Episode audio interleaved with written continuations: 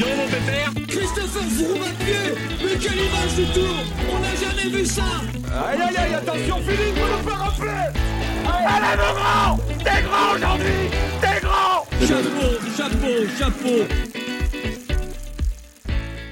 Bonjour à toutes et à tous et bienvenue dans Chasse Patate, le podcast du groupe Eto qui décrypte l'actualité cycliste. Je suis ravi de vous retrouver pour cette nouvelle année 2024, une nouvelle saison qui va se lancer très rapidement ce mardi au Tour Down Under en Australie. Et avant de commencer cette saison, eh bien on va regarder un petit peu qu'est-ce qui a changé par rapport à l'année 2023. On va voir, regarder, euh, analyser les principaux transferts, transferts marquants, avec également un prisme sur les équipes françaises, évidemment, nos 5 équipes euh, professionnelles World Tour et Pro Team. On va voir ça avec euh, nos deux consultants du jour. Anselme pour commencer. Salut Anselme Salut Mathieu, salut tout le monde. Et on est aussi avec Théo. Salut Théo Salut à tous et bonne année, bon cyclisme. Bonne année tout à fait, tu fais bien de le dire Théo, bonne année à tout le monde. Et bien voilà, avec tout ça, vous avez le programme. Attention au départ, chasse patate, c'est parti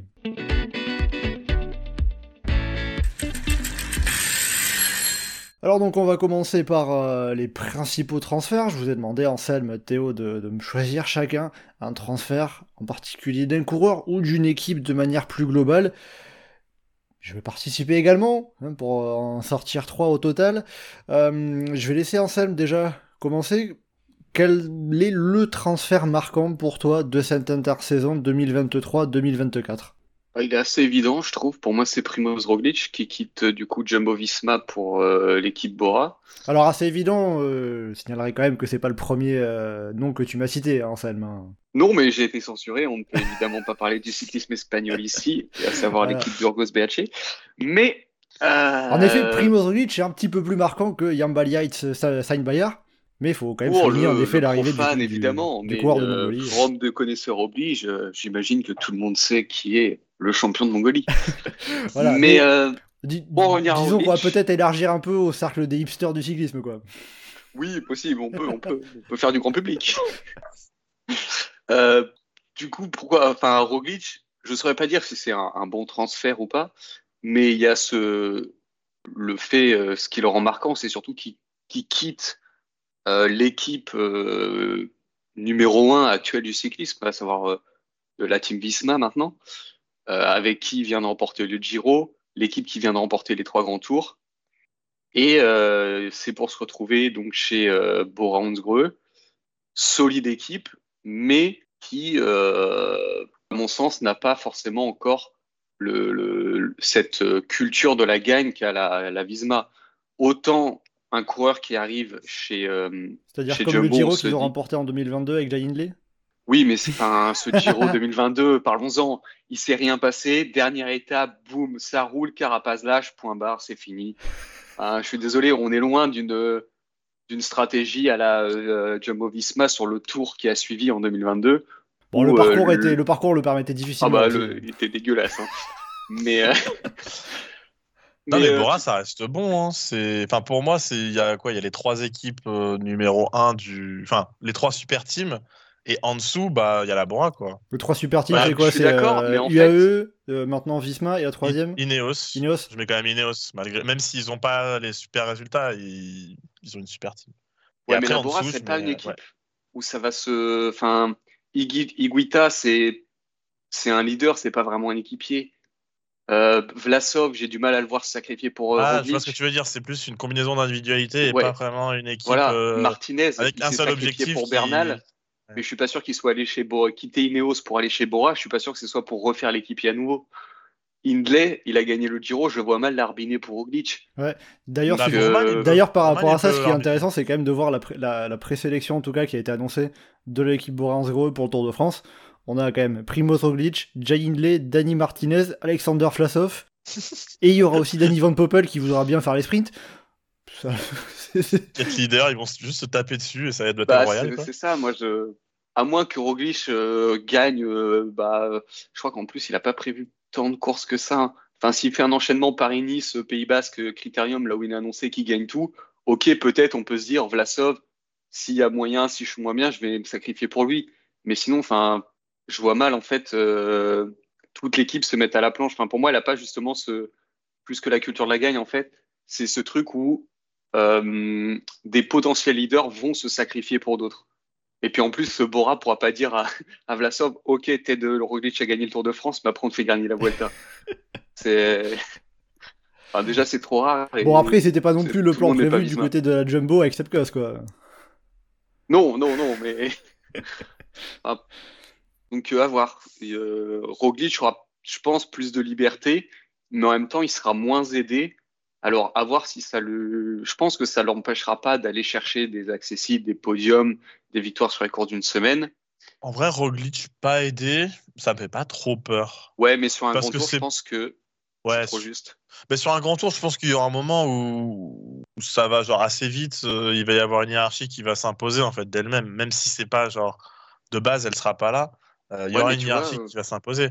Et, sur un grand tour, euh, non. Après, je me dis pour Roglic quitte à quitter la Jumbo Visma, euh, à se retrouver à, essayer de gagner un Tour de France face à Vingegaard, qui a notamment que à ses côtés, euh, face à Pogachar, qui a Yates, qui va avoir Sivakov, qui va avoir énormément de, grimpeurs autour de lui. Est-ce que Bora, c'était pas la meilleure équipe pour avoir aussi d'autres cartes un peu avec lui et pouvoir jouer un peu tactique et est-ce que bah, même si Jay Hindley, Alexander Flasov, c'est pas peut-être pas forcément le même niveau que, que Roglic, ça reste quand même des cartes intéressantes qui peuvent permettre de jouer un peu tactique et de tenter quelque chose. J'ai envie de dire, si vous voulez jouer tactique, fallait chez Movistar, mais bon. ah, tout, le, tout l'argent est parti dans Nairo Quintana, désolé, en salle. ah bah, pense... Moi, ça me va très bien. Je pense que la meilleure équipe dans laquelle il aurait pu aller, enfin, c'était une des meilleures équipes dans laquelle il aurait pu aller pour vraiment essayer de gagner un Tour de France. Il aurait pu avoir l'Ineos, qui, euh, je pense, a aussi. Euh, une cap. Enfin, même si c'est depuis quelques années, ils ont du mal à gagner, mais ils, en fait, ils savent mettre euh, tout un collectif pour une personne, euh, ce que tu reprochais à Bora. Donc, euh, à voir. Franchement, moi, je suis, en vrai, je suis plutôt content parce que c'est un coureur que j'aime bien et je suis content de le voir partir de, Jumbo, donc, enfin de Visma. Donc, donc j'ai hâte de voir ce que ça va donner. je pense qu'il va quand même encore être très bon cette année. moi, je pense que justement, il aurait dû aller chez Ineos. Hein. Bah, c'était peut-être un peu mieux, je suis d'accord. Parce que, en fait, le problème d'Ineos, là, c'est qu'aujourd'hui, ils n'ont pas de vrai leader. Puisque, enfin, Thomas Rodriguez, quoi. est vieillissant. Bernal, il est. Ouais, mais Rodriguez, euh, ah, ok, il, fait un... il fait un bon Tour de France. Mais en même temps, pour l'instant, c'est. Je me dis pas, c'est mieux que. Bon, si c'est peut-être mieux que Vlasov. Ah, je sais même pas. C'est au niveau d'un mais c'est plus au niveau mentalité où je pense que la Ineos peut, euh, peut plus euh, tout mettre en œuvre pour un Roglic. Oui. Après, euh, après en termes de densité d'effectifs, ça se vaut quoi. Bah, j'ai envie de dire quand même la, la Ineos, ils ont l'habitude, enfin ils ont des Fraile, des mecs, des Castroviro, tout ça qui sont même à un, un niveau en dessous, mais en tant qu'équipier sont plus utiles que un Iguita ou un truc comme ça. Ouais, peut-être. À la rigueur, Boral, ils ont, la ils ont Kamna et Charman en fait. Et même Kamna, Kamna, lui, il, accepte de travailler, mais il faut qu'il puisse partir en échappée de temps en temps. Quoi. C'est ça, il faut qu'il ait gagné ses étapes. En tout cas, il gagne au change au niveau du maillot cette année. ah, le maillot Bora est un peu, un peu plus rechargé que, que le maillot ouais, Visma, Visma est hyper triste. Hein. C'est vrai qu'il est pas très beau. Après aussi, tu, tu te questionnais un peu sur est-ce que c'est un bon transfert pour Primoz Roglic. Est-ce que c'est au final plus intéressant pour Primoz Roglic ou pour Bora ce transfert?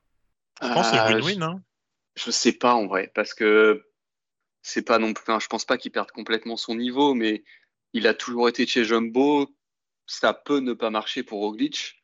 Et euh, en même temps, Bora, elle a plus, enfin, elle a pas trop à perdre. À la rigueur, ça va se tirer sur les pattes sur le Tour de France. Mais bon, vu que le programme semble assez light pour Roglic, ça lui permet d'avoir euh, bah, Roglic au top sur certaines épreuves World Tour et de mettre Iguita, Vlasov, tout ça. En fait, ça lui permettra d'être euh, présente avec des leaders probablement en forme sur toutes les courses euh, World Tour de début de saison. Typiquement, avec le panel de leaders, il pourrait avoir deux leaders sur chaque grand tour. Donc je pense que Bora est vraiment gagnante là-dessus. Tout reste à savoir, c'est quelles sont les conditions du contrat aussi, combien il gagne, tout ça. s'il fait une saison catastrophique et qu'ils ont mis euh, beaucoup de budget là-dedans, bah, c'est pas forcément, euh, ils seront pas gagnants. Mais avec les informations qu'on a, pour moi, je pense que Bora est plus gagnante que Roglic parce que Roglic, c'est vraiment un pari. Parce qu'après, je voyais les, interrogations sur le forum, notamment euh, du côté des, suiveurs de la Bora, qui s'interrogeaient au moment où on a appris cette signature, hein, de se dire, bah, on a quand même une pépite qui s'appelle Kian Brooks, et on va recruter Primo Roglic, qui est quand même beaucoup plus proche de la fin de carrière. Euh, si on investit, il y, a un côté, au moment où ça s'est fait, on se dit, euh, investir beaucoup, aller débaucher, casser le contrat de Primo Roglic, le recruter, parce qu'il avait encore des années de contrat hein, chez Jumbo-Visma, aller le, aller recruter pour qu'est-ce que tu peux aller gagner, peut-être quelque chose d'un peu incertain par rapport à un coureur que tu peux faire progresser et qui a seulement 19-20 ans. Il y avait un peu cette interrogation-là. Hmm, après, bon, c'est sûr que finalement, maintenant, euh, avec Keanu qui, qui, qui s'en va. Euh, ce que tu dis, je trouve ça bizarre de parler d'incertitude euh, pour Roglic. Et du coup, à l'inverse, c'est presque comme si tu disais qu'il y avait de la certitude, enfin pas de la certitude, mais en tout cas qu'il y avait plus d'acquis avec Brooks. Alors que oui, oui, non. pour moi, c'est la certitude, c'est plutôt Roglic qui va l'apporter. Mais le truc, c'est qu'on sait à peu près ce qu'il vaut. On sait pour combien de temps il va, enfin, pour combien de temps plus ou moins il va, il va être bon, quoi. Oui, oui, non. Euh, c'est ça la différence. Oui, oui, je reconnais. Enfin, c'était aussi dans la mesure où Roglic, tu, as, tu, tu investis pour un an, deux ans. Je crois, je crois d'ailleurs qu'il a signé un contrat de deux ans, mais je suis pas tout à fait sûr. Alors qu'avec, euh, sans aller chercher Primoz Roglic, tu continuais un projet un peu de long terme, etc. Et enfin, en tout cas, c'était un peu l'impression que ça pouvait donner sur la construction de l'effectif. Et l'arrivée de Roglic peut venir un peu euh, changer ses plans à ce niveau-là. Ouais, c'est vrai. Après, euh, c'est pour ça que moi, hein. d'un côté, j'ai envie de dire, c'est plus Roglic qui a gagné parce que chez Visma, il est barré par euh, Vingegaard. C'est pas Roglic qui va dire bah, je veux gagner le Tour de France. oui, mais t'es gentil, mais on a le double vainqueur, donc c'est lui qui va passer en, premier. S'il veut gagner le Tour de France, ça, me semblait compliqué dans les années qui lui restent au niveau de gagner le Tour de le faire chez Visma, en fait. Je suis d'accord partir. Alors après, oui, que ça soit chez Ineos, chez Bora, d'un côté comme de l'autre, peut-être à peu près ça se vaut, c'est une différence un peu légère. Ineos a peut-être le côté de savoir gérer la victoire sur un grand tour, même si bon, ça remonte quand même à, 2019 sur le Tour de France. Mais du côté de Bora, il y a peut-être un peu plus de gros coureurs qui peuvent l'aider pour euh, typiquement euh, le coup qu'ils ont fait euh, Roglic et Vingegaard sur l'étape du, du Granon en 2022 sait jamais, mais peut-être qu'avec Angel Hindley, euh, voire Alexander Vlasov, ça peut être. Euh, ça peut peut-être se tenter. En fonction des circonstances, euh, ça, ça peut aider. En tout cas, il sera pas tout seul, j'imagine. À la rigueur, j'aurais dit, en fait, Bora, c'est plus intéressant s'il veut faire les classiques. Mais du programme qu'on a pour l'instant, il n'avait pas prévu, donc. Oui, non, je sais. Alors après. Le seul truc, c'est euh, Roglic disait un peu au début, euh, avant qu'on connaisse son programme, euh, ouais, moi j'aimerais bien aussi aller euh, courir le Tour de Suisse pour le gagner et avoir remporté toutes les grandes courses par étape d'une semaine. Bon, c'est pas dans les plans de Bora qui dit bah, le Tour de France est plus important. ça, se comprend. Surtout quand t'as investi pas mal sur un coureur comme lui, mais on verra peut-être que l'an prochain, ça, ça, sera. Ouais, puis j'ai envie de dire l'un n'empêche pas l'autre. Hein. Bon, en tout cas, Primo Roglic, pour l'instant, est euh, prévu sur le critérium du Dauphiné. Voilà, en tout cas pour Primo Roglic, et puis on n'oublie pas non plus que chez Bora, c'est pas le seul à arriver. Hein. Il, y a, certes le départ de Ken Brooks, on a aussi Sam Bennett, euh, on en reviendra un petit peu plus tard quand on parlera des équipes françaises qui partent chez Decathlon G2R. Mais au niveau des arrivées, euh, bah, on a Dani Martinez qui vient d'Ineos, on a Matteo Sobrero, le rouleur italien de, la Jayco, on a également Sam Welsford notamment. Welsford c'est pas mal. Hein ça peut être un bon, bon sprinter. Enfin, ça peut être intéressant. Euh, ça pourrait être intéressant de voir ce qui, ce qui fera. Alors, euh, bon, il sera pas sur le Tour de France, hein, du coup, logiquement, mais euh, peut-être, peut-être sur le Giro. Faudra, faudra voir. Faudra, faudra déjà, le poil Under. Oui, voilà, mais typiquement, Wellsford, tu lui mets un Danny Van Poppel qui est pour moi le meilleur poisson pilote du monde à l'heure actuelle. Ça peut faire mal. Ouais. Va voir si presque Van Poppel est pas trop fort quoi, pour lui.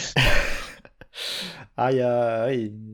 C'est un peu le rire. En tout cas, on a vu que Sam Bennett, euh, parfois Van Poppel était pas suffisant. Mais c'est autre chose.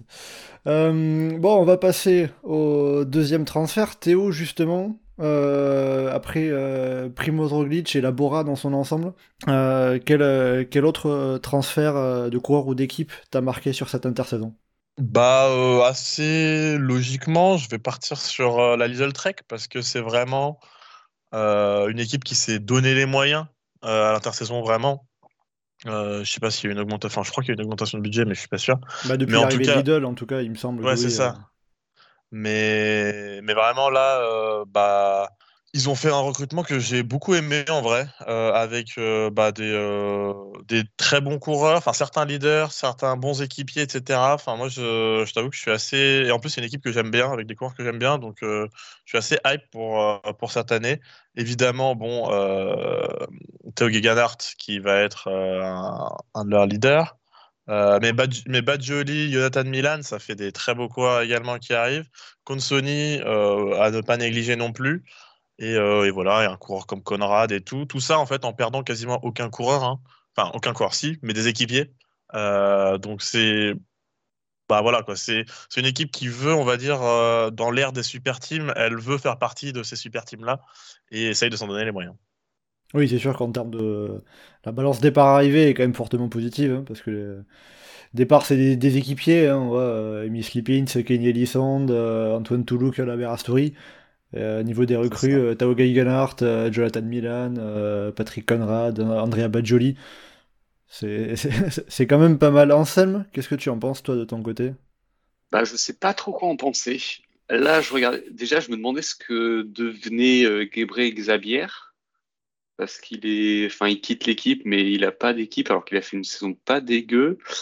Mais sinon, bah, j'arrive pas parce que bon, il y a des coureurs, on va dire, enfin, ça peut être du bon équipier, mais je sais pas, je les vois pas forcément marcher avec Trek. Euh, Hart, je reste toujours dubitatif sur son niveau en tant que leader. Je l'étais déjà avant le Giro l'année dernière. Euh, bah, il n'a pas couru depuis. C'est le, problème de Ineos qui, je crois que le, contrat était quasiment signé et Ineos ils se sont dit bon vas-y on ne fait plus courir un bail comme ça je crois. Après il y avait aussi il y, avait aussi sa blessure aussi qui a fait qu'il ouais, il, avait eu la blessure et après ils l'ont je crois qu'ils l'ont un peu barré en mode du coup je bah j'attends de voir pour l'instant ça reste un, à confirmer donc ça peut être un bon coup mais c'est pas une certitude Milan moi j'aime beaucoup le, le coureur un, vrai bœuf dans les sprints. Euh, certains vont nous dire un routier sprinter, ça fait. Ah ouais, et puis bon, certains vont nous dire que oui, euh, c'est pas propre ou je sais pas quoi. Mais bon, euh, ma position sur le sprint ne changera pas. après, il faut pas que. Je pense qu'avec Pedersen, je suis pas sûr qu'il soit beaucoup associé. Je pense pas qu'il faille les associer énormément non plus. Non, c'est pas le même type de coureur en plus, vraiment. C'est. C'est, je pense que les deux. En fait, c'est marrant bah, parce que c'est deux bœufs, mais pas les mêmes types. Ouais, bah. euh, Oui, on a Pedersen qui est euh, vraiment sur les sprints un peu de costaud. Euh, et Milan, euh, pour faire parler la ah, puissance sur un sprint de 300 mètres. Hein. Ouais, c'est vraiment c'est, c'est le bœuf, mais de 300 mètres. C'est, vraiment du pur sprinter. Là où Pedersen préfère les courses compliquées. donc j'attends de voir. C'est, son Giro m'avait, m'avait bien plu ça peut être un bon pari. Après, il faudrait, faudrait, faut arriver à le mettre en, en place un train. Euh, est-ce que des recrues comme Gibbons, Consoni, tout ça, ça va faire le travail? Je sais pas. Badjoli, De Clerc qui arrive de Soudal. Est-ce qu'ils ah, vont perdre pas mal, hein de, de Clerc, ça, ça fait le taf justement pour des, euh, pour des Pedersen et pour des Milan. Est-ce qu'ils vont pas perdre leur, euh, leur bonus quick step? Ah, peut-être, mais bon, ça va rouler. Hein, je pense qu'il veut Dugler qui va quand même rouler comme il faut. Hein. Après, pour un Badjoli, je m'en fais pas. Enfin, bah, je fais pas trop sur papier. Pour moi, le problème de Badjoli, c'est quand tu veux être une top équipe pour le tour, euh, Badjoli, c'est plutôt un coureur de. On va dire un scoreur de seconde division. Euh, il y a ouais. son Lombardie l'année dernière, mais pour moi, c'est il va gagner pas, pas comme Hirschi, mais un peu dans le même style où il va vraiment être fort sur les courses euh, Pro Série, les World Tour de seconde zone. Mais, euh, en fait, ils ont déjà quand même pas mal de coureurs pour gagner sur des grosses courses. Enfin, ils ont quelques coureurs. Ils ont bah, euh, évidemment euh, Pedersen. Ils ont également Moseux qui a quand même fait un très bon début d'année avant de, s'écraser un peu. Maintenant, ils ont Gurganart. Euh, il y a Tikone qui peut faire des choses. Enfin, en termes de, en fait, ils sont en train de se densifier assez fortement au niveau des leaders, ce qui fait que pour moi, ça reste quand même positif. Ils sont clairement pas encore au niveau d'un Visma ou même d'une Ineos, hein. mais euh, ils sont en train de voilà de, rattraper des, de rattraper une équipe comme Bora par exemple. C'est vrai qu'après, justement, un, peu comme en salle, je me posais la question, en fait, à regarder toutes leurs arrivées, et surtout que j'avais l'impression qu'on les citait euh, dans les rumeurs sur tout, tout le monde était un moment, euh, ah, il peut, un tel peut partir chez Lidl, parce que euh, Lidl, mm. on sait qu'ils ont de l'argent, du coup, t'avais des rumeurs qui partaient dans tous les sens, probablement. Un peu comme euh, Cofidis euh, il y, a, quelques années, savait que Vasseur voulait investir, enfin voulait bien recruter, du coup, ils étaient cités partout. Et du coup, en fait, Lidl, on sait que c'est une équipe qui veut devenir une des meilleures mondiales, qui veut investir, qui veut faire grandir son budget et son palmarès par la même occasion. Et j'ai cet aspect un peu bizarre que, alors certes, le recrutement est qualitatif, mais que, bah en fait, c'est que des coureurs de, de second rang qui vont gagner des très belles courses, hein, comme euh, a pu le faire, comme Skelmose qui était déjà là, hein. certes, c'est pas une recrue, mais Skelmose a pu le faire, etc.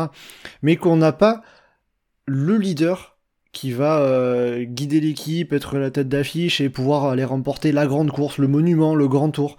Ah, le leader, c'est Pedersen quand même. Oui, oui, mais dans la, fin, dans le, par rapport au recrutement aussi. Oui, par rapport au recrutement. Non, mais je suis d'accord. Moi, je pense que c'est la raison pour laquelle j'aime bien en fait aussi, c'est parce qu'ils sont pas, euh, enfin, en vrai, c'est pas volontaire de leur part, mais euh, le, constat est que ils se sont pas simplifiés la tâche, ils ont pas ils n'ont pas eu un Roglic qui fait que bah, tout d'un coup, tu as un coureur qui va euh, très probablement gagner plein de courses. Genre, c'est sûr.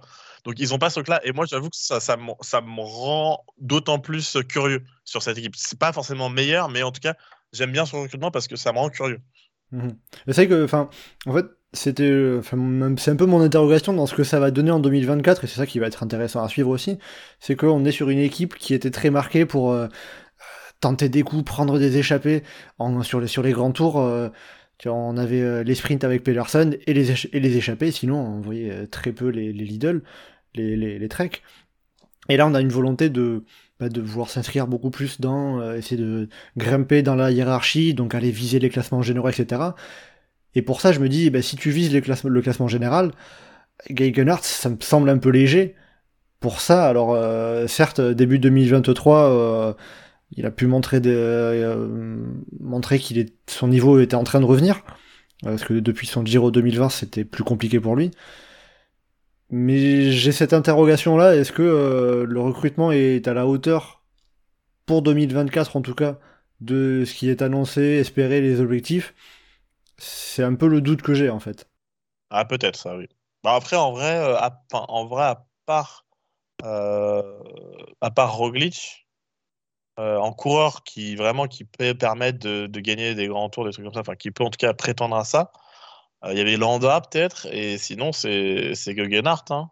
Oui, non, après, euh, je dis pas que le mercato est aisé, hein, bien sûr. Une, fois que, une fois que Roglic est, pas, est pas dispo, tu fais avec ce que tu as. Donc, ouais, c'est sûr que c'est moins ronflant, c'est ça, ça, ça, ça, c'est moins parlant pour des gens. Mais moi, je sais pas. Je, je suis curieux du fait que c'est c'est pas acquis qu'il y a des victoires qui sont. Voilà, les victoires sont pas acquises. Il y a, on se pose des questions. Et puis, il y a une construction cohérente de l'effectif. Genre, c'est pas euh, tout d'un coup, euh, hop, on prend trois giga leaders qui ont gagné trois grands tours et puis on les ramène. Et, oui, c'est sûr, c'est sûr que c'est un peu la solution de facilité, ça. ouais, voilà. Et ça, bah, c'est bien pour les équipes qui le font, mais j'avoue que moi, en tant que suiveur, ça me plaît moins. Mhm. ouais, je comprends. Bon, c'est sûr qu'en tout cas, il va y avoir de, il y a du, travail qui va être fait, ça va être intéressant à voir. Puis aussi par rapport au corps qu'ils ont, hein, euh, Mathias Kielmose, qu'est-ce qu'il va donner sur un grand tour euh, ça, va être intéressant. Est-ce que Chicone va enfin réussir à jouer un classement général euh, sans avoir de pépins? Qu'est-ce que Nice va donner cette saison sur route? Il y a quand même de belles questions, de belles espérances qu'on peut avoir autour de cette équipe. Ça, c'est certain. Écoutez, pour finir, moi je voulais vous, proposer de parler d'un autre transfert, euh, dernier transfert marquant euh, qui, a surpris un peu, euh, la Visma Lisebach, nouveau nom de la, team Jumbo Visma, qui a débouché Kian Brooks de la Bora Hansgrohe. Euh, bon, André leur avait débauché Primoz Roglic, donc ça, euh, fait euh, retour à l'envoyeur un peu, mais là ça a été euh, géré euh, un peu différemment, puisque bah, on a eu euh, l'annonce un peu surprise de euh, Visma Bike qui dit euh, on a recruté Canoit Brooks euh, et euh, une heure après Bora qui dit euh, bah non en fait euh, euh, j'avais un peu l'impression de revivre euh, pour ceux qui ont la référence enfin pour ceux qui suivent la F1 euh, l'épisode de Oscar Piastri C'est vrai. qui arrivait chez McLaren alors qu'il était dans l'académie alpine c'était assez particulier assez, assez spécial. Donc, bon, tout l'imbroglio qu'il y a eu, l'attente, les palabres, les négociations, c'est forcément un peu particulier. Surtout quand on voit qu'après, bah, par exemple, on a euh, euh, Stefanolo, le manager de l'Auto Destiny, qui dit que euh, Richard Plugueux, le, le manager de Visma Bike, euh, aurait tenté de, de débaucher Andreas Krohn. Oui, apparemment, il aurait fait de la... Voilà. un peu de la même manière. Euh, Andreas Krohn qui est encore sous contrat chez Visma Bike, euh, chez l'Auto Destiny, pardon. Dans l'autodestinée, Euh, oh, oui. respect. on va le laisser chez les Belges pour l'instant. Et alors bon, pour, pour préciser quand même, Richard Plugueux a dit que euh, Andreas Krohn euh, pensait qu'il pouvait euh, quitter l'Autolastini pour une équipe World Tour et que du coup, une fois qu'il s'est rendu compte bah, que c'était pas possible, ils ont raté les négociations. Bon, en tout cas, euh, tout ce qui s'est passé, notamment autour de Canoë Brooks, ça a pas forcément plu à beaucoup, be- beaucoup de monde, euh, notamment Cédric Vasseur qui a, fait, euh, qui a réagi vis-à-vis du fait que euh, Richard Plugueux, patron du groupement des équipes cyclistes, ça la foutait un peu mal de venir euh, signer un coureur avant d'avoir vraiment concrètement l'accord avec l'équipe en face. Donc bon, ça nous a animé un peu le mois de décembre, hein, puisque sinon on avait déjà tous les transferts, il, il se passait plus grand chose. Mais ça va être un transfert intéressant à suivre, puis de manière d'ensemble, euh, je trouve c'est pas le seul transfert, pas la seule arrivée qu'il y a chez Visma Lease Bike, on a aussi euh, Matteo Jorgensen, euh, on a les jeunes Perschrand de Hagenes, euh, Johannes Stone Mittet, Ben Telet également qui vient de d'Ineos. Ça, je trouve que ça va être intéressant de voir ce que ça va, ce que ça va donner et du développement un peu des, des jeunes qu'il y a autour de la tête d'affiche qui est Jonas Vingegaard. J'ai bien envie de voir déjà par rapport à Keanu Brooks, vu tout le ramdam qu'il y a eu autour de, sa signature, de son arrivée, etc., de voir ce qui va pouvoir se passer. Euh, il devait être au départ du Giro, je crois, Hoyte Brooks. Euh, c'est ce qui a été annoncé plus ou moins. Donc, euh, je sais pas ce que vous en pensez de la, signature de Keanu Brooks euh, chez Bora, mais chez, chez Leasebike, pardon, depuis, depuis Bora. Mais il va falloir faire particulièrement attention en, ce début d'année 2024, quoi. Ouais, moi je suis pas trop. Enfin, toute l'histoire, tout ça, le, le- les rachats de contrats et tout, j'en suis pas très fan. Tout ce qui est les, les contrats qui sont de plus en plus longs, même si je comprends que ça puisse, enfin, pour le coureur, soit plus sécurisant, mais on risque de se retrouver à un, un système comme le foot et c'est la dernière chose que je souhaite au vélo. Euh, C'est vrai qu'après, ouais, il y a, enfin, ça, ça rentre dans toute cette interrogation-là. Euh, je crois qu'il a signé un contrat jusqu'en 2027. ouais, je mais crois. Euh, puis on a vu, jusqu'en enfin, puis 2027? c'est pas le seul à avoir signé un contrat à longue durée. On a vu, euh, euh, j'ai plus le nom, mais un jeune Italien de chez UAE, Oui. chez, chez UAE qui a signé un, euh, qui a signé un contrat pour. euh, 2029. Ouais, voilà, il a, il a signé jusqu'en ça. 2029 avec d'abord deux ans dans la réserve, puis ensuite passé en équipe retour. Et il a dit que euh, UAE lui avait proposé un contrat jusqu'en 2031 et que lui, Ouais. lui a dit non seulement 2029. Enfin bon, c'est quand même très long, euh, sachant qu'il vient seulement de sortir des rangs juniors. Donc après, bon, après c'est que par rapport à ça, j'ai un peu de vision d'un côté. Je me dis bon, c'est pas plus mal aussi de donner un peu de stabilité aux coureurs, de leur assurer un contrat euh, d'une certaine durée. Et de l'autre aussi, bah, si, comme dans le cas de Canoë Brooks, ça se passe mal avec l'équipe, parce que visiblement, il y avait l'air, on avait un peu l'impression qu'il y avait quelque chose qui s'était cassé avec l'encadrement. Euh, On voyait Canoë Brooks qui, qui était quand même pas mal critique de manière publique envers l'équipe. Euh, s'il y a quelque chose qui se passe mal avec l'équipe et qu'il te reste encore 3-4 ans de contrat, c'est compliqué, quoi. Ouais, puis enfin, si on se retrouve avec des comme euh, Juan Dennis à une époque, des cassures en milieu de saison, tout ça, enfin, ça peut Bah, il y en a de devenir plus en plus, difficilement. Il y a Ouais, eu bah. Demar, il y a eu euh, Van Hook, il y, a- il y en a eu quelques-uns. Des, des- Ah ouais, il y a- donc, euh, il y a eu. euh, Ah non, Ewan, ça a été acté en, en milieu de saison, mais ça a été. Non, lui, il a fini la saison. il a fini la saison quand même. Euh, non, en a- vrai, il y en a de plus en plus. Ouais, et bah, moi, je suis pas trop, trop fan. En plus, enfin, œil de Brooks, en plus, enfin, sur la Vuelta, il a eu des, crois que c'est lui qui a eu des déclats, hein, comme quoi Vlasov l'avait pas aidé ou je ne sais quoi. Ouais, c'est parce que euh, c'était sur une étape où euh, Vlasov euh, attaque avec Nico Denz et il a dit bah pourquoi il m'attaque en fait? Il- il- Vlasov était juste derrière Heutebrooks au classement et il a considéré que Vlasov qui était son coéquipier bah, n'aurait pas dû attaquer et aurait dû rouler pour euh, pour. Enfin, Bah il, oui, il considérait qu'il courait contre ouais. lui quoi. Septième ou huitième du général, effectivement. euh, donc, euh, j'ai envie de dire, bah non. Enfin, euh, c'est ces déclats-là qui me disaient, qui me faisaient dire que bon. Bah, c'est un enfant, il, a 19... enfin, il avait 19 ans. À voir. hein. Euh, Ah, ils, ont, ouais, ils, ont, enfin, ils ont tous pas la maturité, etc. De, genre... Non, mais sur des déclats à chaud, franchement, ça m'étonne pas que euh, sais, genre, des, des surcompétiteurs comme ça, ils disent des, des conneries. Parce qu'en vrai, c'est une connerie hein, ce qu'il a dit. Moi, je suis, je suis totalement d'accord. Mais euh, Ouais, j'ai pas, envie de, moi, j'ai ça- pas envie de enfin, trop lui en tenir rigueur pour l'instant. Non, mais ça démontre un certain tempérament, je suis d'accord. Mais Ouais, et du coup, enfin, moi, du coup, je le classe dans le, dans le, la mauvaise case. euh. Ouais, mais j'ai pas envie de le. En fait, pour moi, du fait de son âge, j'ai pas envie encore de le classer dans une case, tu vois. Genre, pour l'instant, je, je lui laisse encore le bénéfice de- du temps. Il n'y a Et pas de on verra. bénéfice chez moi. Pas de bénéfice. Sauf quand t'es espagnol. Ou Ouais, du tout, du tout. Oui, euh, une impartialité euh, pure et dure ici. Ah oui, c'est ton Non, mais ouais. ça, non. Après, euh, bah, enfin, typiquement, Jorgensen, euh, ça Par m'embête. contre, Jorgensen, moi, ça me fait. Ça me fait beaucoup. Enfin, moi, en tout cas, ça m'énerve. Enfin, je- en fait, Ah, clairement, moi, ça. Et ça me, ça me reste en travers parce que vraiment, j'aimais trop sa progression chez, chez Movistar. Enfin, et au pire, qu'il parte de Movistar. euh, soit, voilà, si tu veux, exactement. mais va pas chez Jumbo, va pas Mais chez Jumbo, il va l'arbiner partout. Chez Visma, il va, voilà, il va faire. ouais. Il va, Ils bah, vont- il va faire une Sivakov. Sur les pavés, sur les courses par étapes, enfin, ils, va- ils, va- ils vont le cramer. Après, pour le coup, Matteo Jorgensen, enfin, alors, d'un côté, je, j'ai- je, je, je rejoins un peu euh, ton côté, Anselme, de, de se dire, bon, bah, Jorgensen, c'est quand même un coureur qui est extrêmement prometteur et qui, chez Movistar, avait des latitudes assez importantes pour être leader. Mais de l'autre côté, euh, je me souviens, il avait posté un, un thread sur Twitter euh, au printemps pour expliquer que il faisait pas mal de, de, de travail par lui-même pour progresser, d'investissement par lui-même. Et, ouais, j'avais vu euh, le trade aussi. Il avait montré ouais, tout son programme d'entraînement, enfin pas tout son programme d'entraînement, mais une partie de son programme d'entraînement et ouais, tout. voilà. Et, C'était intéressant. Et pour un coureur qui fait beaucoup d'efforts par lui-même, qui s'intéresse beaucoup à tout ça, je me dis que je peux comprendre la volonté de vouloir rejoindre une équipe qui est extrêmement organisée comme, euh, comme Visma, qui met beaucoup de choses en place, euh, même si bon, euh, c'est pas les stages qui font, euh, c'est pas, c'est pas uniquement les stages. euh, Il aurait pu aller chez DSM aussi. DSM, ils sont comme ça. hein. Ah oui, là c'est encore plus radical chez DSM. Mais Voilà, et je pense, je pense, sincèrement, je pense que ça aurait été un feat qui aurait été très intéressant. Jorgensen chez DSM, moi j'aurais, j'aurais bien aimé voir. Après aussi, euh, du côté de DSM, c'est un autre système. Faut, faut aussi, je pense, du côté de DSM, enfin de ce que j'ai l'impression Ouais, d'en avoir compris du management, faut accepter de complètement délaisser euh, le hors course et de juste se concentrer sur euh, courir et appliquer à la lettre ce qu'on te dit.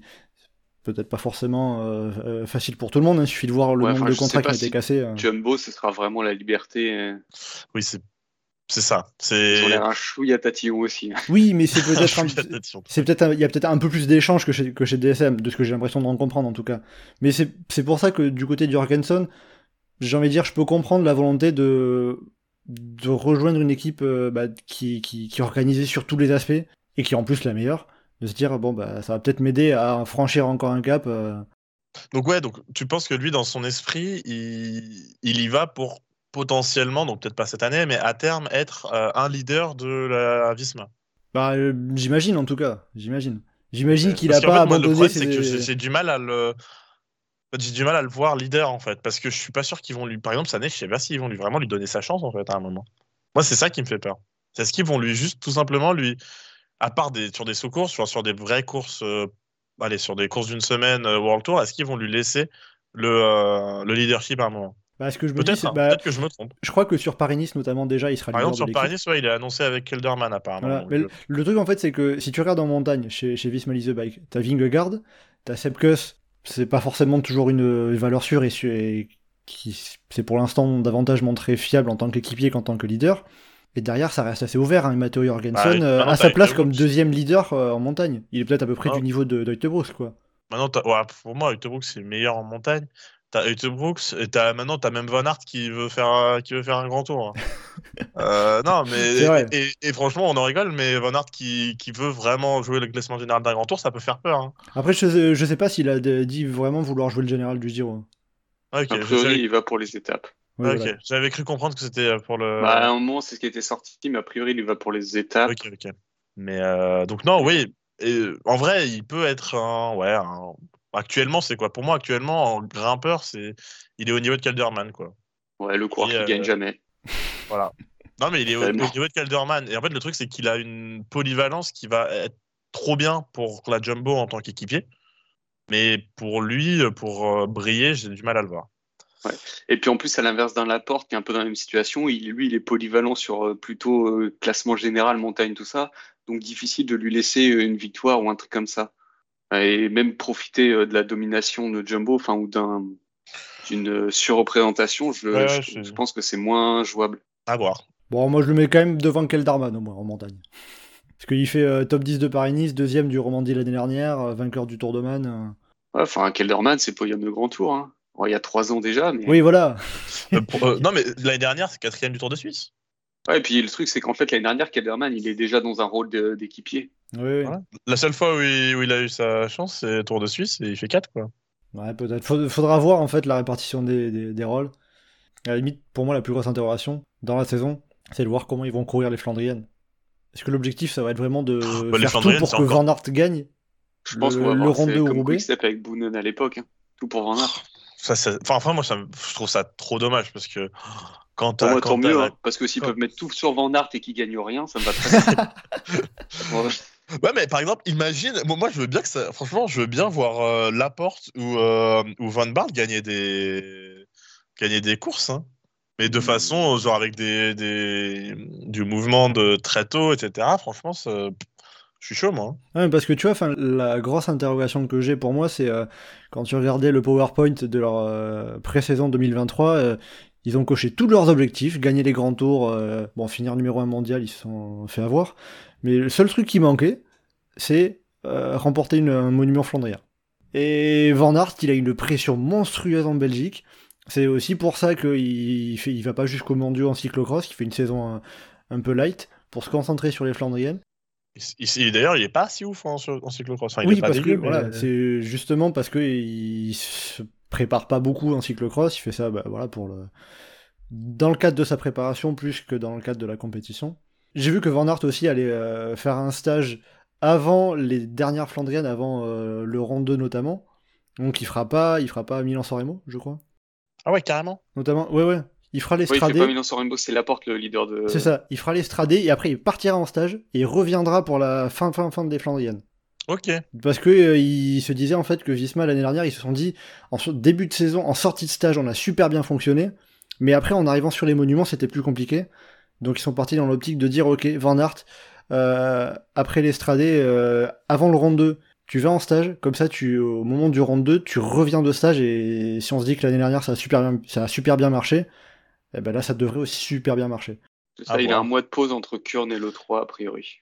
En- Voilà. En vrai, moi, j'ai. Ouais. Non, mais ça, ça peut bien se passer, mais à- déjà, à voir, en fait, moi, sur le rond, déjà, à voir si Pogacar euh, le refait. Euh, parce qu'en vrai, moi, si Pogacar le refait, euh, il peut juste le gagner, et voilà, quoi. Enfin, il y a moyen que. priori, il n'est pas prévu. Pour l'instant, il n'est pas prévu de ce que j'ai vu, mais on sait jamais avec lui. donc, euh, donc voilà. Et peut-être, euh, en vrai, peut-être Paris-Roubaix. Pour moi, là où il a le plus de chance, c'est Paris-Roubaix. À voir. Mais c'est pas simple. remarquer. hein. Oui, c'est pour, c'est pour ça que je me pose un peu la question en fait. Est-ce que euh, que fera Visma autour de Van Aert? Est-ce que euh, ça va être tout pour Van Aert ou euh, plusieurs cartes autour de Van Aert? Ça sera Après, il la doit grande avoir la carte aussi. Je pense qu'il doit aussi pas mal viser les JO. hein. Ouais. Parce que je pense que ça lui convient très très bien. Enfin, surtout le, la boucle finale dans Paris, euh, c'est c'est pour du Vanderpool, du, du, du Van Aert, des, des coureurs comme ça. Quoi. Oui, avec le petit circuit à Montmartre. qui est euh, déjà Ah, mais, non, mais vraiment, je... Surtout que je connais, donc euh, moi j'ai j'ai grandi par là-bas, donc euh, je, je, je les connais toutes les rues, et vraiment, euh, ça va relancer, enfin c'est de la relance tout le temps. En fait. bah, ça va être euh, un peu le style qu'on a eu cette année au championnat du monde. On a Geoffrey bah, qui nous fait la, la, la reco euh, secteur par, par secteur sur Roubaix. Toi, tu nous feras rue par rue à Montmartre. hein. Ah bah oui. hein. Plaque d'égout, plaque d'égout. Bon, voilà, en tout cas pour les euh, principaux transferts. Alors évidemment, on n'a pas tout évoqué. hein, euh, je m'étais noté euh, parmi les autres transferts un peu importants euh, Nairo Quintana, qui fait son, son retour chez Movistar après euh, une année blanche suite à sa disqualification du Tour de France 2022 pour un contrôle positif au tramadol. Tramadol qui d'ailleurs, euh, depuis le 1er janvier, est officiellement interdit, est officiellement rentré au règlement antidopage de l'Agence mondiale antidopage, et plus seulement au règlement médical de l'UCI. Euh, ce qui fait qu'on a vu aussi le français Alex Baudin qui s'était fait euh, choper et qui s'était fait euh, déclasser du Giro l'année dernière et qui a été mis de côté par G2R et réintégré en toute fin de toute fin d'année.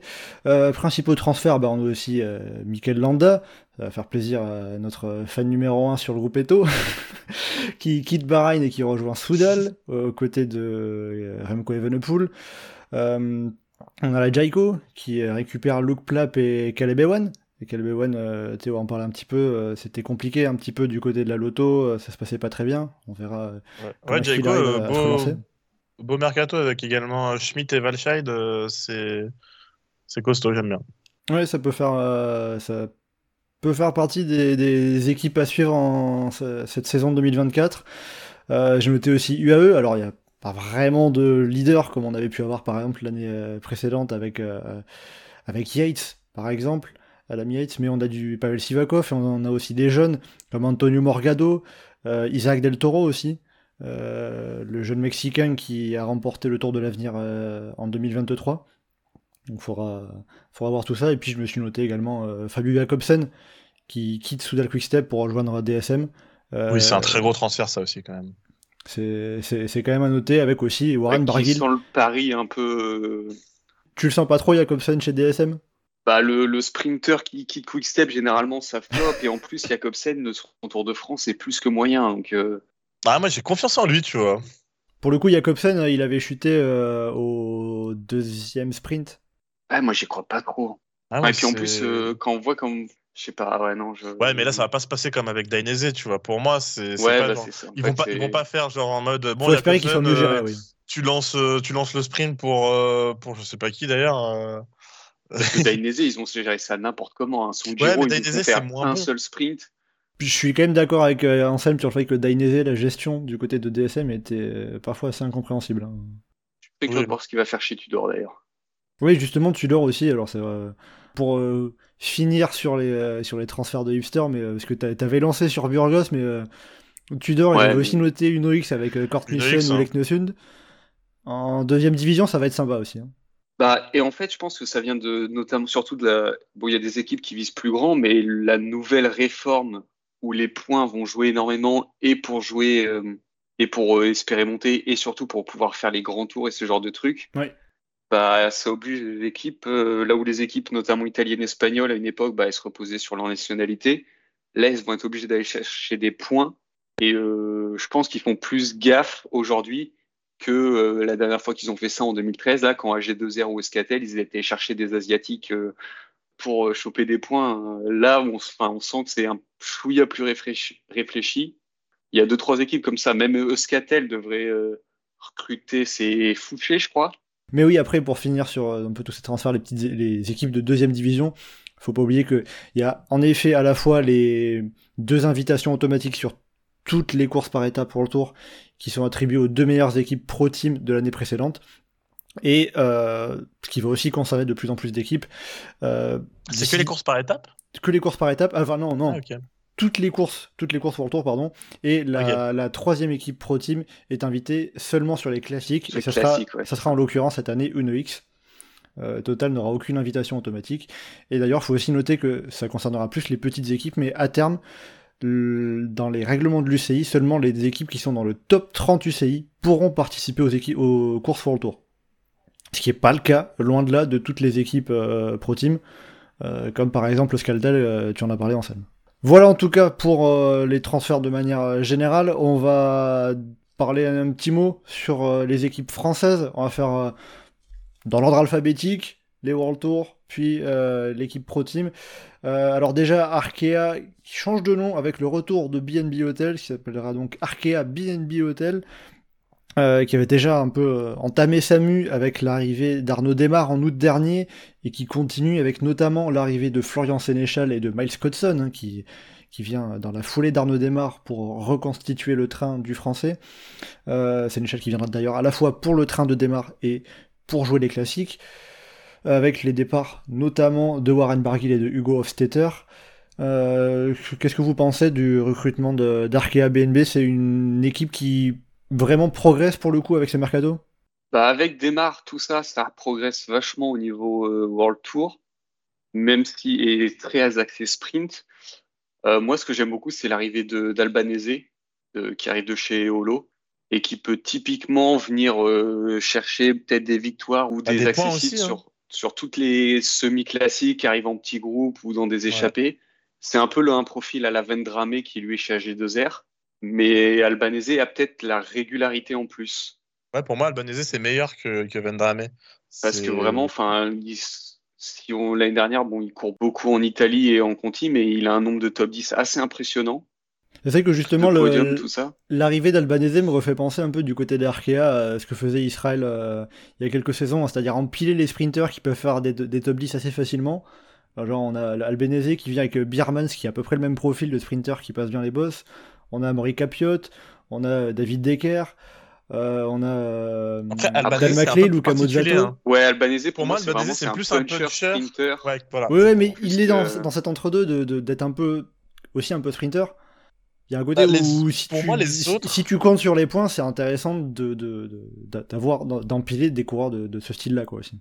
En fait, pour moi, ce qui est bien, ce qui est intelligent, c'est vraiment un Albanese par rapport aux autres. Où en fait, pour moi, les autres, c'est vraiment des coureurs type pour euh, vraiment avoir des points euh, sur euh, les classiques françaises et les classiques belges. Alors qu'Albanese, lui, je trouve qu'il a vu qu'il a il est plus puncher et il va plus tenir les, gros enfin les vraies difficultés de plusieurs kilomètres etc bah sur les classiques italiennes il va être là.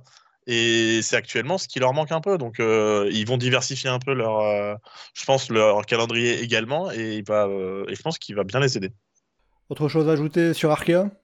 Ouais, moi j'attends de voir ce que va faire Garcia Pierna, qui était champion de du chrono espagnol en 2022. D'accord, donc en fait tout ce que vous me parlez c'est euh, Albanese, Garcia, alors euh, Florian Sénéchal ou même Clément Venturini. bah, on s'en fout. a euh. parlé un peu et puis. Bah, Venturini, c'est un remplacement à peu près poste pour poste pour Hofstetter. Hein. c'est le même style de coureur. Et, et en vrai, Sénéchal, je suis content de le voir là. J'ai hâte de voir ce qu'il peut faire en tant que leader. bah, du coup, de, sur les pavés, on verra.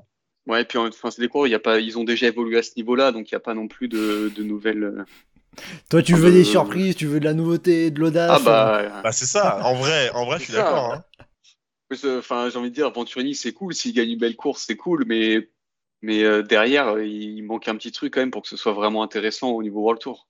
Bon, après, pour finir sur Sénéchal, j'ai aussi hein, ce qui peut être intéressant, c'est de voir déjà s'il arrive à faire une, euh, une campagne de Flandrienne sans trop de pépins et d'arriver à se relancer parce que dans ce qu'on voyait sur ces interviews, euh, il y avait quelque chose qui marchait plus concrètement du côté de Soudal et il disait que notamment euh, pour, pour la petite parenthèse il disait bah, Soudal Quickstep en s'accent sur Evenepoel bah, délaisser un peu les classiques donc euh, changer d'environnement ça peut lui faire du bien aussi.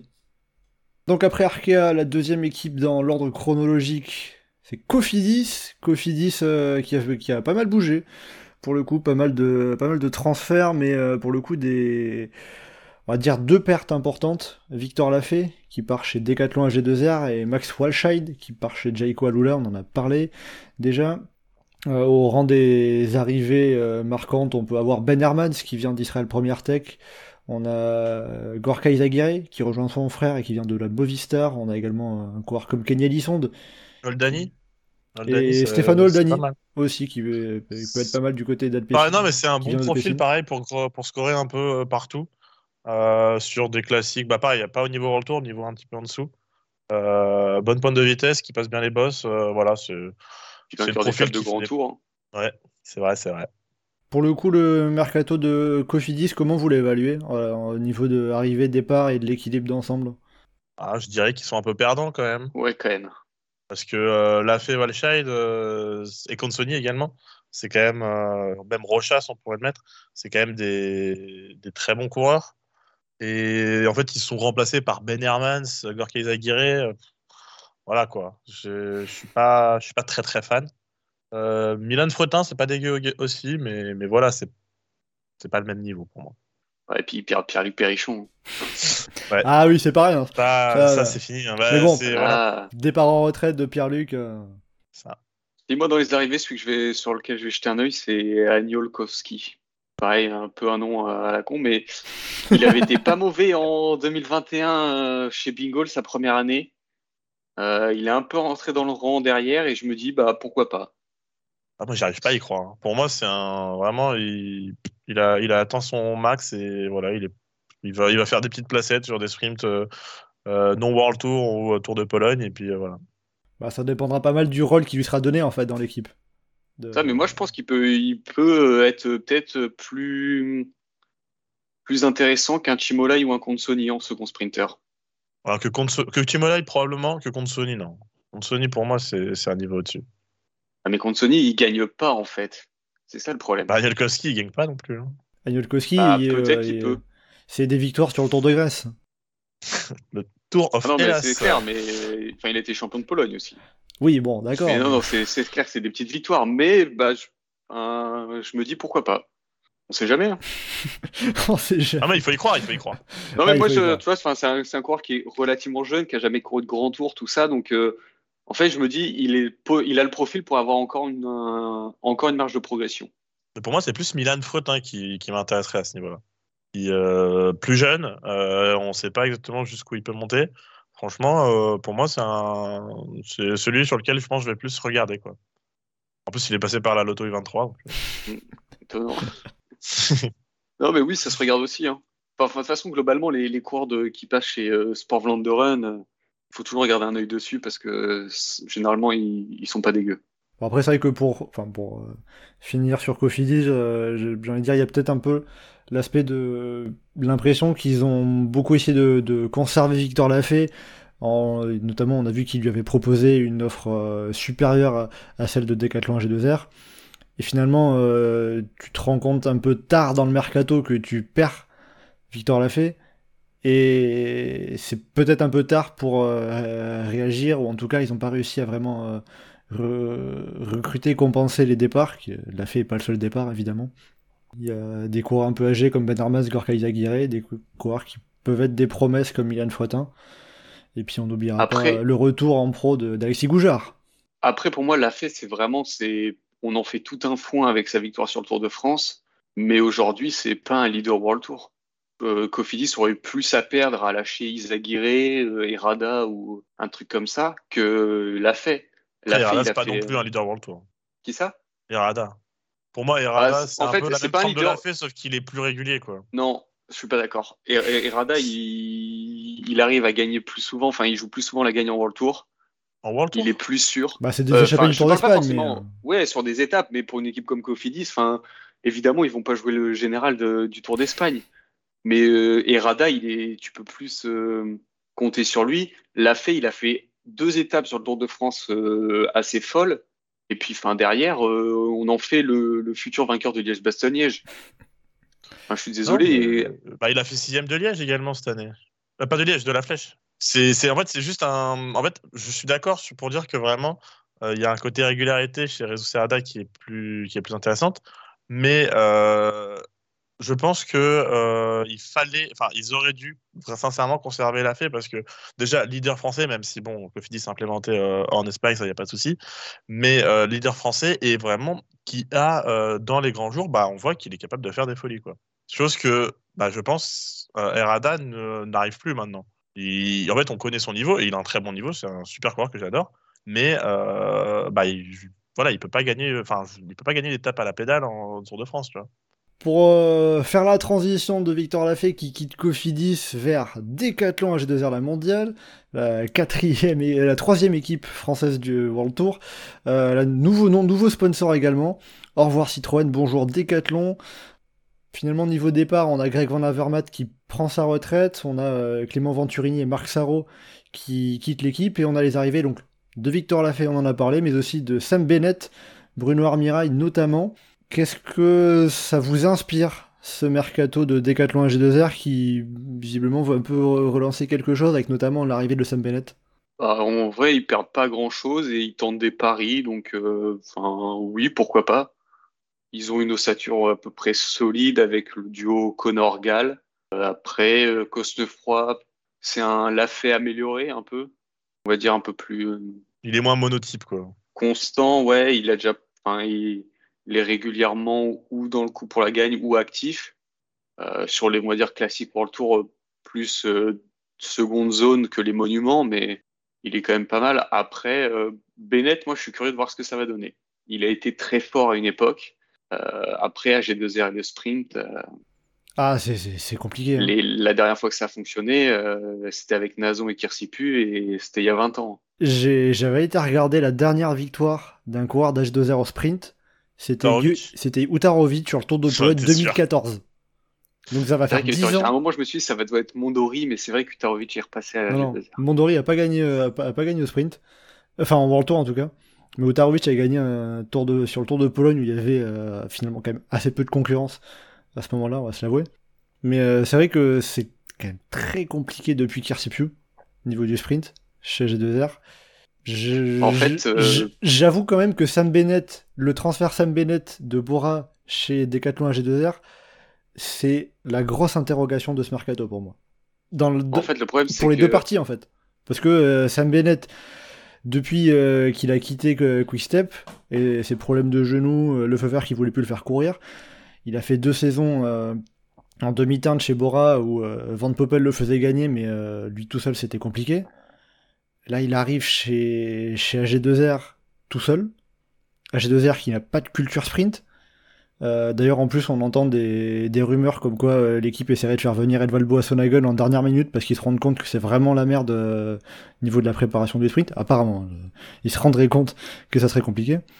Euh, ce qui serait pas non plus un très, un très bon message pour lancer la saison. Mais c'est la grosse interrogation de voir ce que ça peut donner en fait dans les deux sens. Ah non, mais parce qu'en fait, euh, AG2R, Kirsipu, tout ça, ça marchait parce que c'est des gars qui se débrouillaient tout seuls. La Bennett, il a besoin d'un train. En vrai, à la rigueur, un gars comme Nysen, tout ça, ça peut être utile pour l'amener, mais il n'y a personne pour le déposer aux 200 mètres. Bah, en vrai, euh, limite, un des meilleurs sprinters qu'ils ont, c'est euh, c'est la recrue qu'ils ont récupérée, euh, comment s'appelle Paul Le Fleet. Bah, le meilleur sprinter a- dans l'effectif actuel pour moi c'est Gotera, mais Gotera euh, c'est sa deuxième saison pro, c'est comme euh, Paul un- Ah, c'est un sprinter, euh, Gotera? Ouais, Go- Gotra, c'est un sprinter, un euh, un sprinter un peu costaud. C'est pas vraiment le pur Ouais, sprinter. De toute façon, on n'a plus, le- on a plus de pur sprinter en France, vraiment, à proprement parler. Euh, démarre un peu tout seul dans cette catégorie-là. Mais euh, même Paul Le Fleet, ça va être sa première année pro. euh, si, si tu lui dis, bon, bah, première année pro, euh, tu vas lancer Sam Bennett, Ah, c'est ça, c'est va jouer de l'épaule avec Van Poppel. enfin, le pauvre, il va finir. euh, dans ça fait beaucoup, quoi. les barrières. Ouais, c'est vrai. C'est vrai, c'est vrai. Mais non, Non, mais c'est ça. en fait, c'est con parce qu'ils ont du bourrin un peu capable qui pourrait rouler au kilomètre ou des trucs comme ça. Ils en ont plein, même. Enfin, tu vois, euh, ouais, ils ont quasiment que ça en fait. Mais euh, ils ont pas, ils ont pas de poisson pilote. Et même Boissonhagen, Boissonhagen, pareil. Je le prends pour faire le kilomètre à 500 mètres. Mais je pense qu'il y a trois saisons, ok, il aurait fait poisson pilote, mais là, je pense que c'est un chouïa juste. Ouais, bon, euh, on, sait, on sait pas si c'est fait en tout cas à l'heure à, la- à l'heure à laquelle on enregistre ce Ah, podcast. c'est c'est. juste, une en- des- c'est juste une des Ouais, rumeurs. ouais, c'est une rumeur, une des rumeurs qui est sortie là. Mais bon, en tout cas. En vrai, j'ai envie de dire, euh, ils peuvent tenter Vendramé en poisson pilote. hein. Mais même. euh, Bah, en vrai, oui. Non, mais c'est vrai que ça fait partie. Bah, Vandramé, ça fait partie des plus rapides. Après, un Belge, un Stan de Vulf ou un Dries de Bond, ça peut lancer un ouais, c'est ça. En tout cas, alors, ça- pour, euh, Dries de Bont, il a un peu d'expérience, quoi. Pour évoquer Stan de Wolf, en tout cas, lui ne fera pas les Flandriennes, parce qu'il a une opération de l'artère iliaque, je crois, il me semble. Donc il, Ah, merde. espère, il espère juste vraiment pouvoir revenir pour le Giro. Euh, c'est dire comme quoi euh, ça aurait été une des pièces majeures, enfin peut-être le meilleur coureur sur les Flandriennes pour euh, Decathlon. À voir ce que Et il Snowfall n'y sera pas. aussi. Bah, je suis pas sûr qu'il ait envie de retenter l'expérience du, du Tour des Flandres en tout cas. Ok. Mais euh, bon, après c'est vrai que pour finir sur Après, Decathlon, Dyson, euh, Dyson, ça, c'est pas dégueu sur les pavés, non? ça fait Depuis quelques temps que c'est plus saisons, euh, Malheureusement. Depuis 3-4 saisons. C'est vrai que c'est plus trop ça. Mais bon, pour, pour finir sur Decathlon, à la limite, euh, du côté du sprint, la meilleure recrue, ça serait peut-être Sébastien Joly, qui était le DS attitré de, autour de- d'Arnaud Desmar chez Groupama FDJ, qui peut peut-être arriver à insuffler cette, euh, cette culture, cette stratégie du sprint dans l'équipe. euh. Quand tu nous as sorti le nom de Sébastien Joly, je me suis dit, mais attends, c'était un coureur, mais il y a longtemps, ça. Oh, Après, je, capte, je capte que tu parles du DS. Je ne me suis pas trompé, non, non, non, c'est bien le, une arrivée en directeur sportif, hein, en effet. Et là aussi, on fait la transition. Alors, Sébastien Joly qui vient de Groupama FDJ, voilà, la quatrième équipe française du, du, du World Tour. Magnifique. Euh, alors, euh, Groupama FDJ qui a perdu, euh, hors Sébastien Joly, euh, qui est, d'ailleurs pas le seul DS à, à quitter l'équipe. Il y avait, bien évidemment, le départ en retraite de Thibaut Pinot, mais on a eu aussi Arnaud Desmar qui était parti en août. Et on a après aussi euh, des coureurs comme euh, Bruno Armirail qui a rejoint Decathlon, euh, Jake Stewart qui part chez Israël, ou encore. Michael Storer qui part chez Tudor, avec euh, des arrivées de coureurs qui ne semblent pas être des leaders, hein, principalement Rémi Rochas, euh, Clément Russo ou Marc Sarro, peut-être Matthew Walls un petit peu, sur certains aspects. Qu'est-ce que vous pensez du mercato de Groupama FDJ Pour moi, en fait, c'est dans la continuité de en fait, leur mercato 2023, enfin 2022-2023. C'est-à-dire que bah, en, 2020, en 2022-2023, ils ont fait monter vraiment tous les jeunes, euh, qui sont bah, qui, certains qui ont explosé, d'autres qui, ont, qui sont encore euh, en attente. Mais vraiment, il y a plein de jeunes et bah, en fait, il faut leur laisser la place. Et donc, du coup, il y a certains leaders euh, moins, plus ou moins jeunes qui, qui s'en vont. Et ils vont pas recruter euh, d'autres leaders euh, d'un âge ben, plus âgé pour les remplacer. Je pense qu'ils veulent laisser de la place pour les jeunes et, ils le font plutôt bien. Je, voilà, clairement ils sont perdants au niveau des points entre 2023 et 2024, mais je pense que c'est pas bête et, et si voilà si un Grégoire continue Grégoire Martinez a continué à, à s'améliorer même même Robin Thompson Sam Watson etc je pense que c'est un bon mercato pour moi Anselme? Je sais pas, moi, enfin, pour moi, clairement, là, ils sont perdants. oui Enfin, évidemment ils sont perdants. Euh, derrière, euh, Marc Sarro, enfin, c'est, je, je vois pas vraiment ce qu'il vient faire ici. Je crois que c'est pour être PP, si je dis pas de bêtises. Oui, c'est- poisson bah, pilote. alors je crois que dans l'idée ça aurait été- c'était poisson pilote pour euh, Paul Penwet, mais Paul Penwet qui s'est fait une blessure à la Groupama FDJ, c'est-à-dire un truc improbable, il s'est fait les croisés. Euh, ah merde oui, voilà, donc euh, bah, il va pas pouvoir courir de suite. Euh, mais du coup, Marc Sarro va, euh, pourrait avoir sa carte à jouer sur, le- sur les sprints au moins au début de saison. euh. Ouais, mais pour faire quoi? Enfin, ça, la question, c'est je le vois pas jouer vraiment. Bon, en tout cas, il devrait pas être moins bien entouré que chez AG2R. Ouais, non, c'est sûr, c'est sûr. Ça se trouve, c'est ça qui lui manquait. Ça se trouve, avec, euh, on va se rendre compte qu'avec un vrai train, c'est le meilleur sprinter du monde. Je crois pas du tout. Mais Wow. euh, enfin, peut-être que ça lui permettra de, de gagner une ou deux, une deux courses, pourquoi pas. Mais ah ouais, ça va faire euh, clairement un manque. Puis derrière, bah, je sais pas, ouais, en fait, c'est ils recrutent des coureurs qui vont. Le 8-12, bon, c'est plus pour l'avenir. Matthew Walls, euh, ça sprint un peu, mais pareil, en fait, c'est des coureurs, c'est ça va jouer les Coupes de France, euh, les Pro Series, tout ça, mais en World Tour, euh, c'est trop juste. Alors certes, Rochas, ça fait gagner une course par étape pour le Tour, bon, euh, Tour de Gangxi, euh, Mais quel, et quel tour de. Quelle course par étape, hein, vraiment. hein. Ah oui, vraiment, ça, fait, ça a soulevé les foules. euh. Oh. Euh, bon, après, donc pour, ouais, euh, non, je sais pas, je suis pas, je suis pas emballé là par la, par la Groupama. Bon, pour euh, finir sur, sur Groupama FDJ, je dirais, enfin, de mon côté, je dirais que c'est un. On voit que l'équipe manque, de, manque un peu d'argent en fait. On voit Marc Madio depuis, de- depuis quelques mois, euh, depuis un petit moment, qui commence à dire que niveau budget c'est tendu, c'est compliqué. Euh, Il y a l'inflation, euh, ils ont un peu de mal à, visiblement de tenir un peu le budget. C'est pour ça que bah, tu perds des Arnaud Desmar, des Thibaut Pinot, euh, même Michael Storer qui devaient pas rien coûter, je présume. Euh, tu recrutes des jeunes, des équipiers, des coureurs, des coureurs qui vont pas forcément avoir un gros salaire. Alors certes, tu as des pépites qui sont dans déjà dans, ton effectif que tu vas pouvoir leur laisser la place. Mais il y a peut-être un peu cet aspect de euh, bah, on fait aussi un peu peut-être comme on peut avec nos moyens. Ouais, probablement. oui. C'est pas c'est pas folichon. Après bon, il y a de la il y a quand même un peu de matière en stock. Hein. Lenny Martinez, Romain Grégoire euh, et, et d'autres. hein. Il y a de il y a, il y a de quoi faire.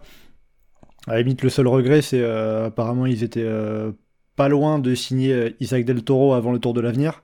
Bon, une fois qu'il a gagné le Tour de l'avenir, UAE s'est très vite positionné dessus euh, pour le faire signer. Mais en ça. faisant signer Isaac Del- Toro, ça aurait été très intéressant.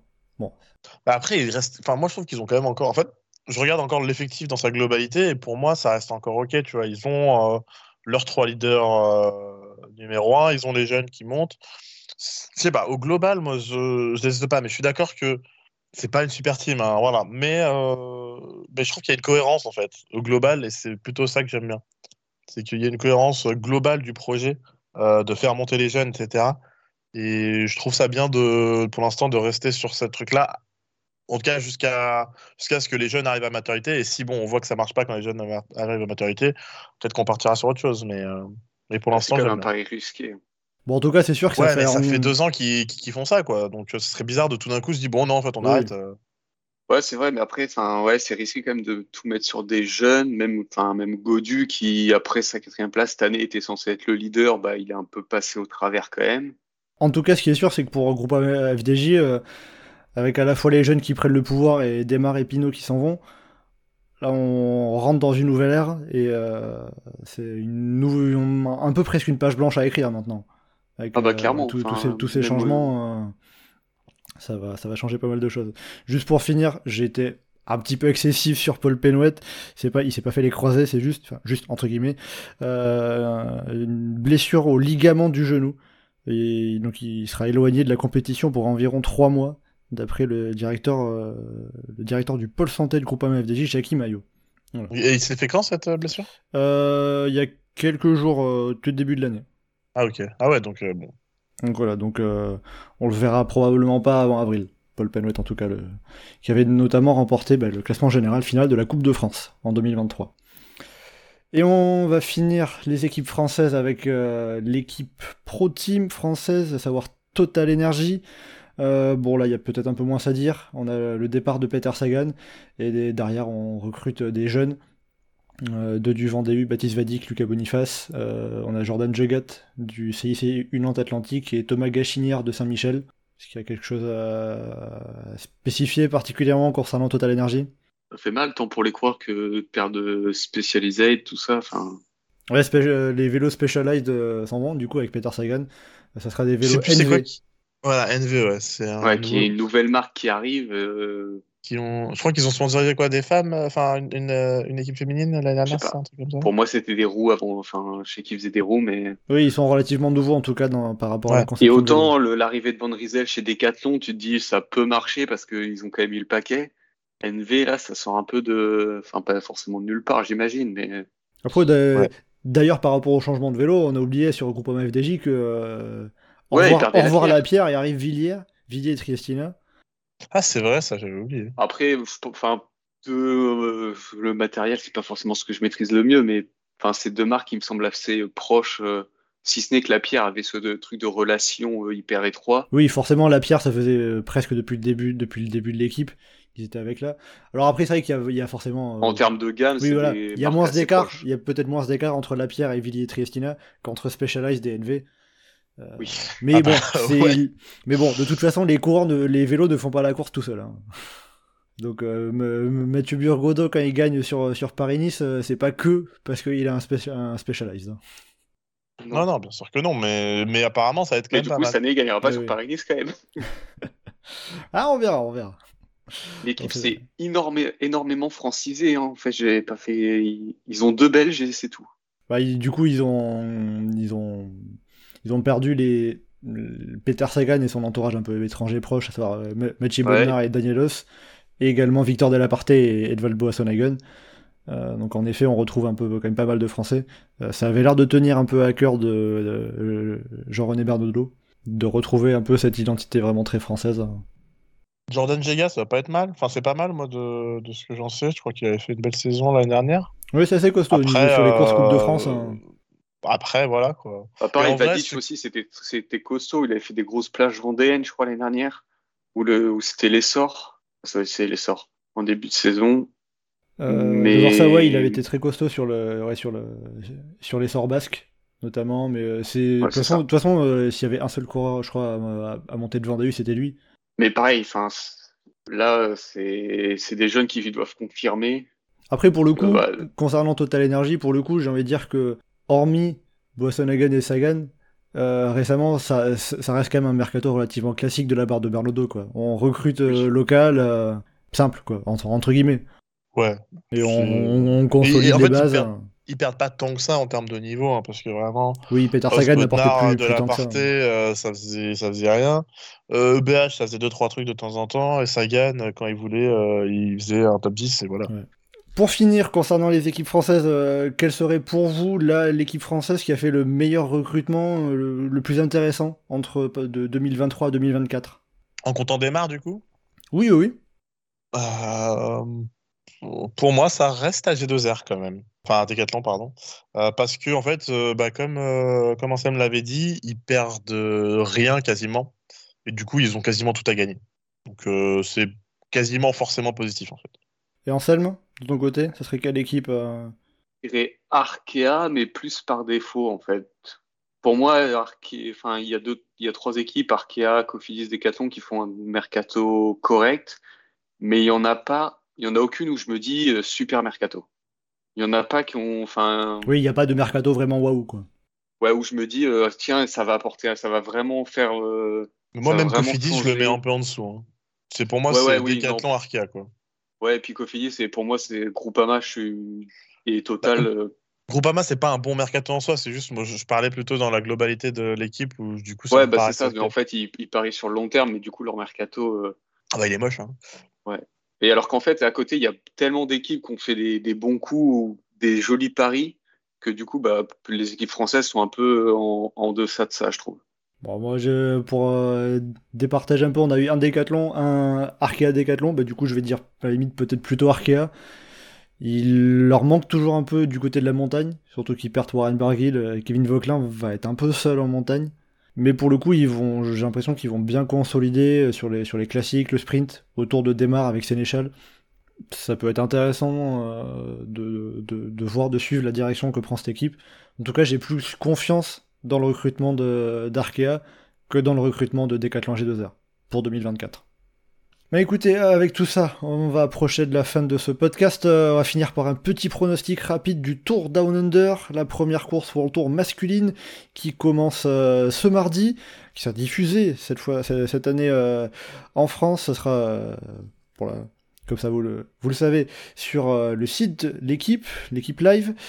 Donc, quel serait votre pronostic pour ce Tour Down Under qui avait été remporté l'année dernière par euh, Jay Vine euh, Tour Down Under où l'on aura notamment Julien Alaphilippe qui sera de retour euh, dix ans après sa toute première course professionnelle. Euh, Anselme, quel serait ton prono, toi? Et ben moi, je, du coup, je dis Simon Yates, deuxième l'an dernier, battu par Jevine. Euh, je pense qu'il peut faire mieux cette année, euh, à condition qu'il soit en forme. Mais étant donné que bon l'année dernière, il a montré qu'il arrivait en forme, et puis vu que c'est un objectif important pour son équipe, je pense qu'il aura à cœur de bien faire. Ouais, c'est vrai que euh, Simon Yates, euh, s'il n'y en a qu'un seul à citer, c'est peut-être lui qui vient le plus facilement, quoi. Il fait peut-être un peu office de, de, de grandissime favori, non? Oui, pour moi, c'est le nom qui ressort quand même euh, devant tous les autres. Derrière, en vrai, c'est. Enfin, moi, en tout cas, je trouve que derrière, c'est difficile de sortir des noms. hein.